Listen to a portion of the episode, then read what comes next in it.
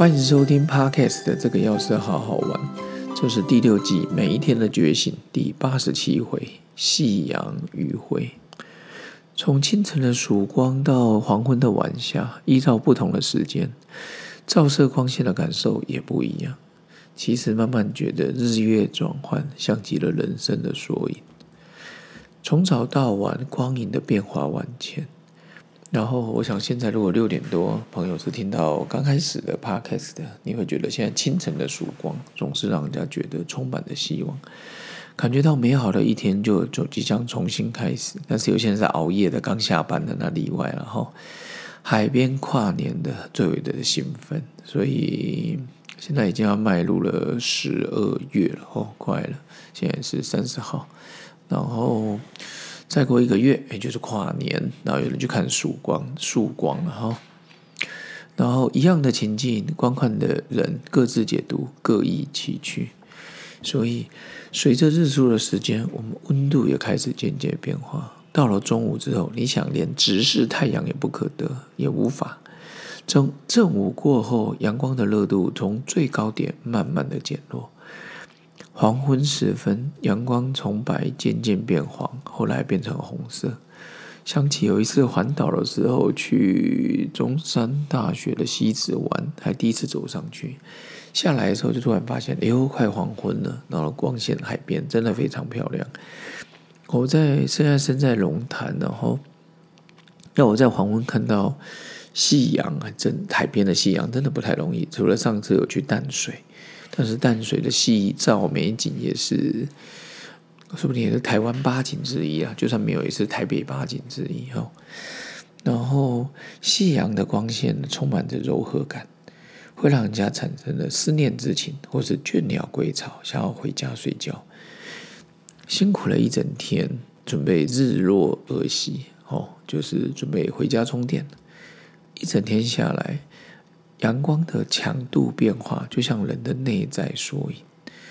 有一天傍晚的时候，从家里看出去，夕阳的树叶光影映照在我们家的墙壁。对于阳光的看法，哦，就是心里面有一些感受了，所以特别把它记下来。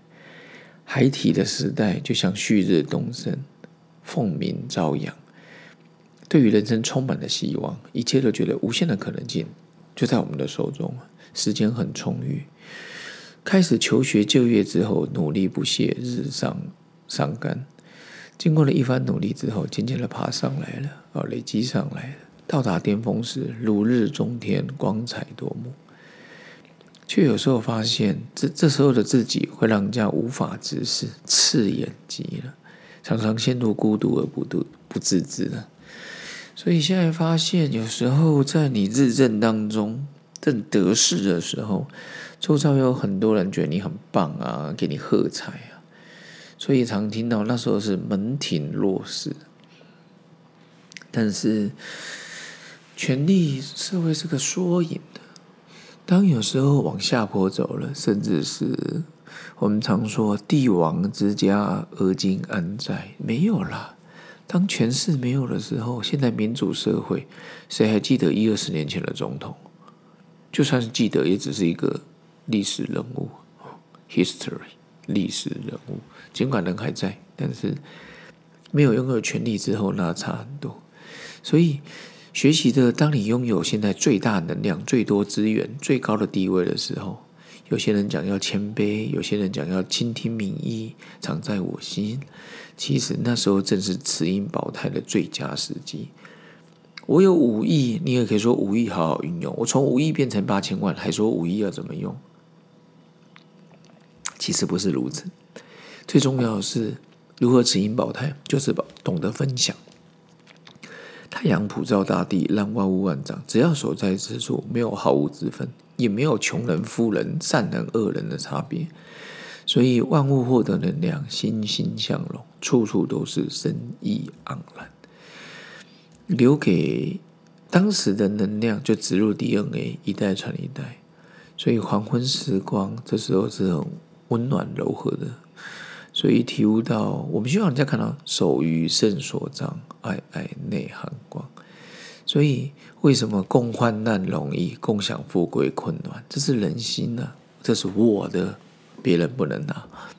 所以学习的自己像太阳，现在老实说快五十岁了，我们已经过了年龄上的日正当中。但是我想表达的，就是很多前辈五十几岁、六十几岁、七十几岁一样，在他人生旅程中发光发热。也许没有三十五岁、四十岁那种体力，但是智慧完全不一样。所以现在透过这个，我们如果是也要是要做教，也要搭教，也要抬教嘛。我们不可能永远都是花团锦簇、枝繁叶茂。哦，所以透过我们的能力，让周遭人获得互助、共荣、共存。而且最近非常喜欢“共生”这个字。整个区域、整个生态、整个地球都充满了生机，也希望我们那就是人生的最大喜悦。